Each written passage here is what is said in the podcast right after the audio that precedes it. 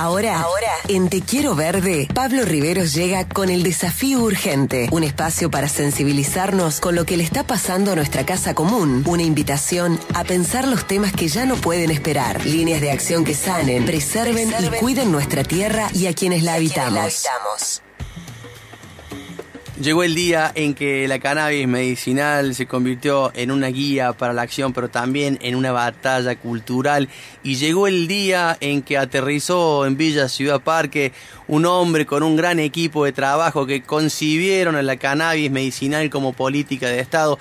Y llegó el día que esas políticas de Estado se volvieron una realidad y políticas de salud para la comunidad.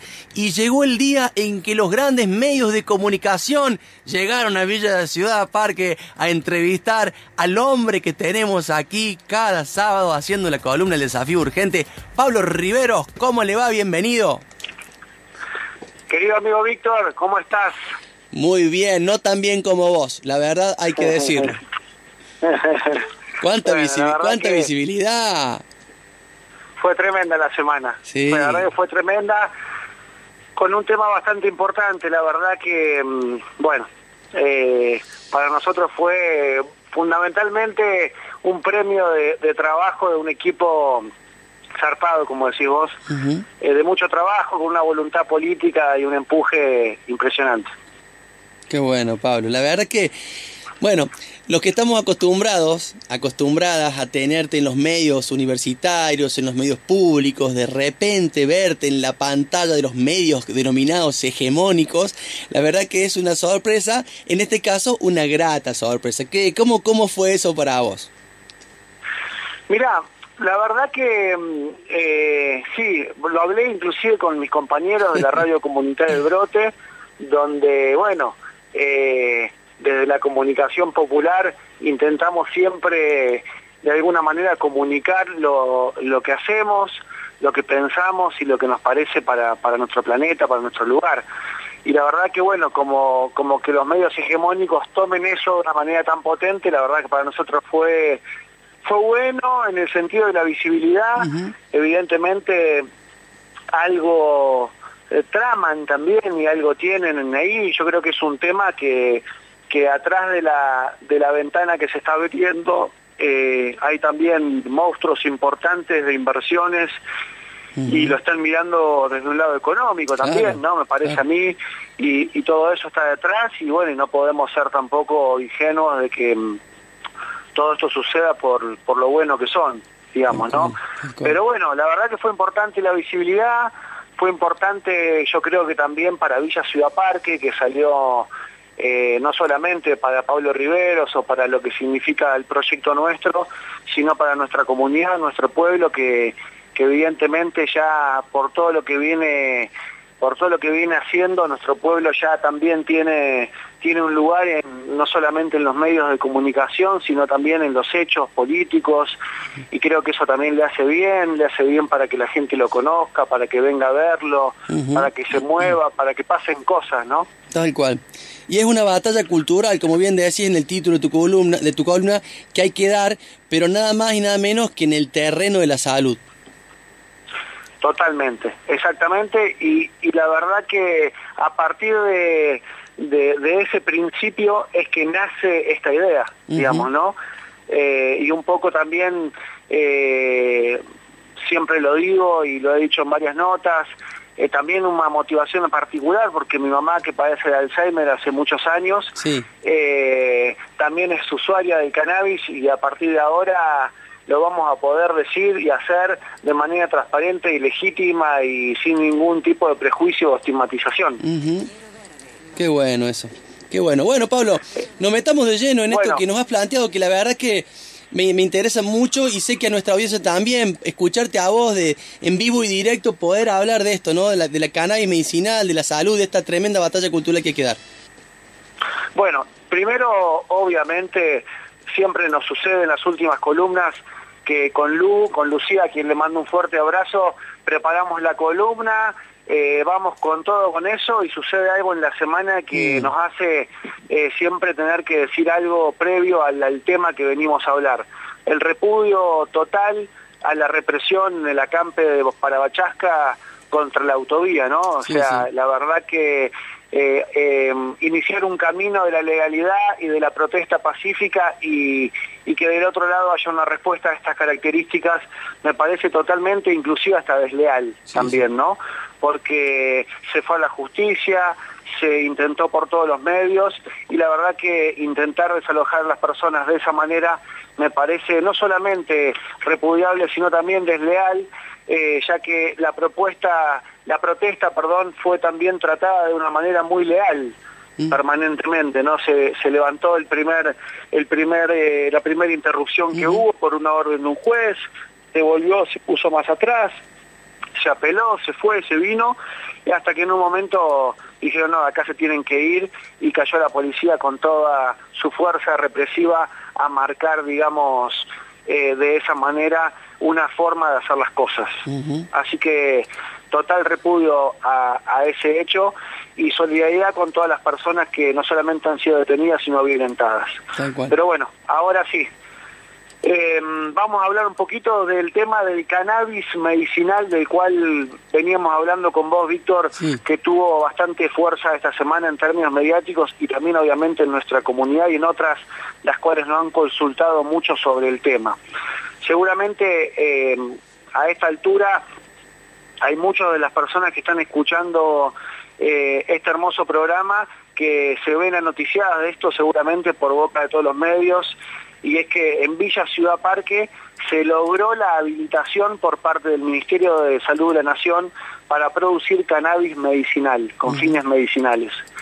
En la avalancha mediática que hubo con muchos medios interesados en el tema, creo que quedaron algunos aspectos importantes para tratar que hacen a la aprobación de este proyecto y que me gustaría desarrollar en, la columna de hoy. En primer lugar, eh, esta habilitación, la primera que se da a una localidad cordobesa y no es, son muchas las localidades en realidad en el país que tienen este tipo de habilitaciones, hace un aporte fundamental a la salud pública, ya que diversos sectores de nuestra sociedad de muy diferentes franjas etarias y con distintas patologías que van desde algunas bastante complejas hasta un insomnio, por ejemplo, en la actualidad utilizan el aceite de cannabis como una solución o al menos como una mejora en su calidad de vida. Además de, de aportar al sistema de salud, promueve la legitimidad de un mecanismo de sanación que ya se viene utilizando y que encuentra a partir de ahora transparencia y legitimidad, como te decía antes, saliendo del oscurantismo del prohibicionismo y combatiendo los prejuicios y las estigmatizaciones que muchas veces nacen, muchas veces nacen de la ignorancia y en otros casos son una mera banalización del tema, digamos, ¿no? Otro aspecto de este asunto que me parece crucial eh, y que está mencionado en el título de nuestra columna de hoy es que estamos sumando a la batalla cultural como me decías vos, em, combatiendo prejuicios, estigmas, eh, banalizaciones del tema, pero rompiendo fundamentalmente con un viejo paradigma, eh, el paradigma del prohibicionismo. Ahora tenemos eh, un campo para desarrollar de un nuevo paradigma, una forma innovadora de la medicina priorizando la salud de los pacientes y también un paradigma de derechos. ¿No? Porque la ley 27.350 no solamente que nos dio esta posibilidad como comuna, sino que en realidad también da muchas posibilidades y, muchos derechos individuales, fundamentalmente a los pacientes y a los cultivadores, y garantizando que los profesionales de la salud también estén eh, involucrados en el tema a través del ReproCam, que es el registro de productores y cultivadores nacionales de, cannabis. Este programa nuevo del que hablo tiene además una arista interesante. Y es que se trata de un paradigma, eh, como te decía, de derechos, pero también de inclusión, porque es un aporte a la salud pública, es un tema complejo que traía muchos prejuicios y que a partir de ahora se incorpora a la salud, que está al alcance de todos y de todas, rompiendo, por lo menos así es en Villa Ciudad Parque, rompiendo con todos los esquemas clásicos del sanitarismo también, ¿no? O sea, dentro del mundo de la salud también empieza a romper ciertos, ciertos paradigmas. Pero por último, también me parece muy importante poder destacar el aporte científico que esta regulación representa. Un aporte de conocimiento científico de las instituciones públicas eh, por el conocimiento, por lo que se llama hoy en día el know-how, que es el saber hacer, el cómo se utiliza esta medicina natural que hasta ahora estaba en manos de organizaciones del tercer sector de la sociedad civil y que son las verdaderas protagonistas del avance. ¿Qué es lo que sucedió acá? Que el conocimiento estaba y está durante muchos años dentro de la sociedad civil y de las organizaciones de la sociedad civil y no en el Estado o en las instituciones públicas. Por lo tanto, ahora hay un, eh, se va a empezar a producir un equilibrio, digamos, y por eso es que salen permanentemente normativas nuevas como nuevas em, legalizaciones de distintos tipos de semillas, eh, que las ONG eh, ahora puedan cultivar también. Bueno, la ley va generando no solamente decretos reglamentarios, sino también todo el tiempo nuevas normativas. Incluye al INASE, que es el Instituto Internacional de la Semilla, después mete al, Ministerio de Producción. Bueno, todo eso eh, son cosas que el Estado observa la que la sociedad civil va por delante e intenta generar conocimiento. Y la verdad que una comuna tan pequeña, en un pueblo de las sierras de Córdoba, con un proyecto muy pujante en conjunto con un grupo de investigadores del CONICET llamado Indias, de la Universidad de Río Cuarto de doble dependencia, como se llama, que depende de la universidad y del CONICET, que todo este equipo genere conocimiento científico sobre la producción, elaboración, impacto del aceite de cannabis en distintas patologías, realmente me parece trascendental, corriéndome un poquito del rol mío, y es uno de los puntos más altos que para mí trae esta resolución. El aporte que Villa Ciudad Parque le está haciendo al conocimiento del Estado y del sistema de salud público sobre un tema, ¿no? Algo que excede totalmente lo que parecieran ser las posibilidades de una comuna. Pero un detalle eh, más que, no me parece menor, mono, em, y con esto ya cierro, es que la producción del cannabis va a realizarse en el polo agroecológico que tiene la comuna, donde hasta ahora se producían alimentos y con este avance vamos a empezar a hablar de un polo de producción científica, del conocimiento, un lugar escuela en Villa Ciudad Parque donde trabajamos siempre con la premisa de la agroecología porque valoramos tanto la salud pública como la salud de nuestros vecinos y vecinas, pero también la salud de nuestro ambiente, de nuestro hábitat. Muy bueno, Pablo. Ahí estamos, amigos. Muy bueno. Felicitaciones, Pablo. La verdad que no hay mucho más por agregar. Simplemente te voy a leer un mensaje que acaba de entrar de, de un oyente de Capilla del Monte que dice, qué grande, Pablo lo que resulta clave en la comprensión de cómo actúa y qué reacciones provocan los fitocannabinoides a través del mayor y más importante sistema primigenio de defensa que es el sistema endocannabinoide, el cual influye sobre todos los demás sistemas, el inmunológico, nervioso, motriz, etc. Qué bueno que lo va a poder hacer, experimentar. Felicitaciones y ojalá, dice acá el, el oyente, ojalá Fabricio Díaz en Capilla del Monte se anime también. Pablo, querido, un abrazo grande, eh, que sea todo para adelante como viene saliendo. Le dejamos un abrazo, que tengas un lindo fin de semana. Hermoso programa, te mando un abrazo grande y nos escuchamos o nos sentimos el sábado que viene. Un abrazo. Abrazo. Ahí sabe la conspiración genocida de la OMS. Falla Pondem.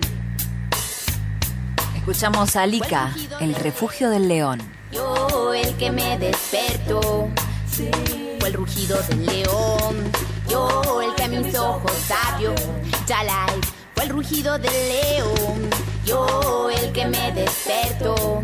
Fue el rugido del león. Yo el que a mis sabio. Para ver, para ver, para ver, Babilón tiene a mi gente viviendo al revés. Bien cerca de la muerte nos quiere poner. Peleando entre nosotros nada se puede hacer. Voy a pregonar unidad y respeto para ver. Retorno al modo de vida original. Y que los niños crezcan fuertes, sanos y en paz. Quieres matar a los guerreros antes de poder pelear. Babilonia la sucia y corrupta puedo ver. Tus organizaciones que simulan defender la salud de la gente mienten promover Y en sus laboratorios crean virus de muerte. Gasta millones en fabricar peces. Y ahí vas, desparramando toda clase de enfermedad. Que en África y América vas a soltar. Aniquilando a la gente para robar sus tierras. ¡Wow! Fue el rugido del león. Yo el que me despertó. Fue el rugido del león. Yo el que mis ojos abrió. Ya la fue el rugido del león. Yo el que me despertó. Fue el rugido del león. Yo el que mis ojos abrió. Puedo ver, puedo ver, puedo ver que tus instituciones se van a caer. No tienen fundamento ni real poder. No tienes destino, no me subo a tu tren. No tienes propósito, yo qué vas a hacer. Quiero saber dónde te vas a esconder. Porque pronto viene el amanecer y todo tu cara vamos a ver. Babilonia la sucia y corrupta